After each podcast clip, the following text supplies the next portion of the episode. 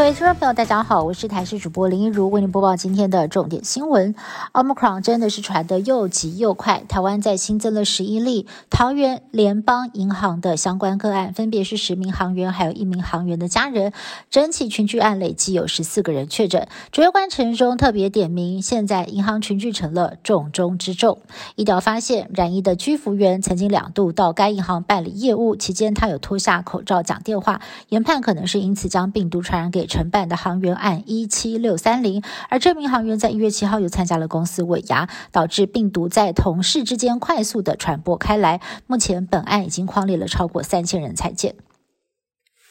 染疫的军服员到桃园联邦银行开户一个小时，这期间他有拉下口罩讲电话，但是承办业务的航员其实是全程都有戴紧口罩，为什么会被传染？医生分析，即便他有戴好口罩。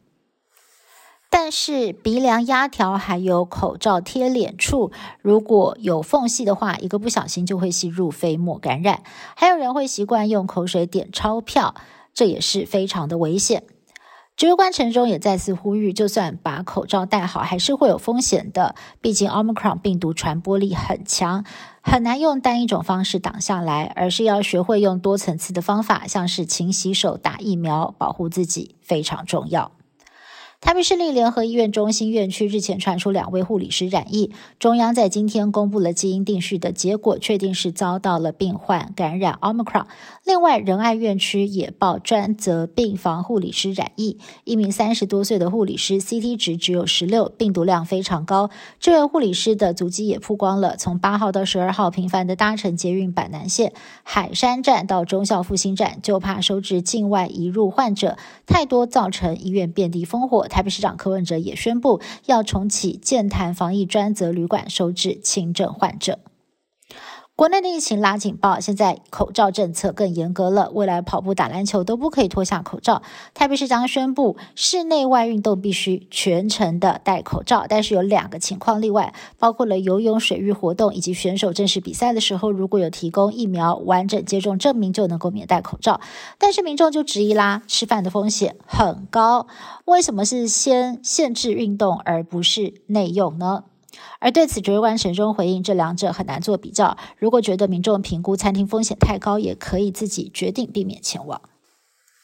Omicron 入侵日本，日本疫情现在也是多点大爆发。冲绳十三号单日新增一千八百一十七例确诊，创下史上新高。大阪两千四百五十二例，也是时隔四个多月再度突破两千大关。东京更是来到了三千一百二十四例。专家估计，如果不能够祭出有效对策，东京在一个星期之后单日新增确诊恐怕会逼近一万大关，医疗崩溃的噩梦将会再度重演。虽然东京目前的病床使用率只有百分之十三点七，但是东东京都知事小池百合子已经做好准备，当病床的使用率达到百分之二十，就会向中央预请实施防止疫情蔓延措施。美国民众的噩梦重演，近期美国各地超市货架空荡荡，不只是新鲜的蔬果跟肉类被抢买一空，就连麦片、面包，甚至是宠物食品，通通缺货。原来是美国食品供应链持续受到人力短缺跟新冠疫情的冲击，再加上美国的通膨率来到了百分之七，创下了一九八二年四十年以来的新高。万物齐涨，促使很多人干脆就在家里自己下厨。这波风暴之下，恐怕也会让很多的餐厅关门倒闭。以上新闻是由台视新闻部制作，感谢你的收听。更多新闻内容，请您持续锁定台视各界新闻以及台视新闻 YouTube 频道。